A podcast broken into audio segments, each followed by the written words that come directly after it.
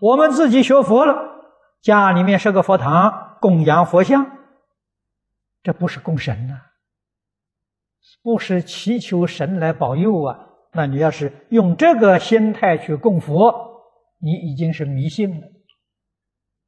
供养佛像的用意有两个，一个是报恩呐，知恩报恩，这一种圆满智慧福德的教学，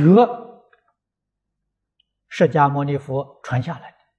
我们供一尊佛像，是纪念他啊。念念不忘这个老师啊，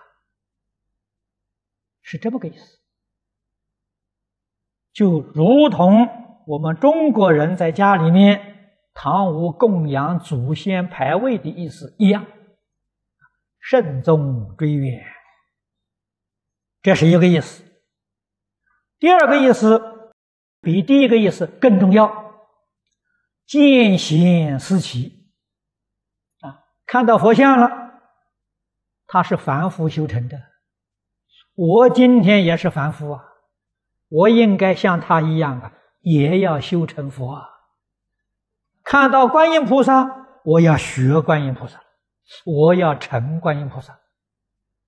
看到阿弥陀佛，我要学阿弥陀佛，我要做阿弥陀佛。这个意思重要。时时刻刻提醒我们，要向佛菩萨学习。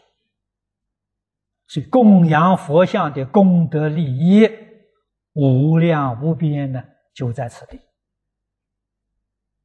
啊，你要把它当神明去看待，不但没有功德，还有罪过。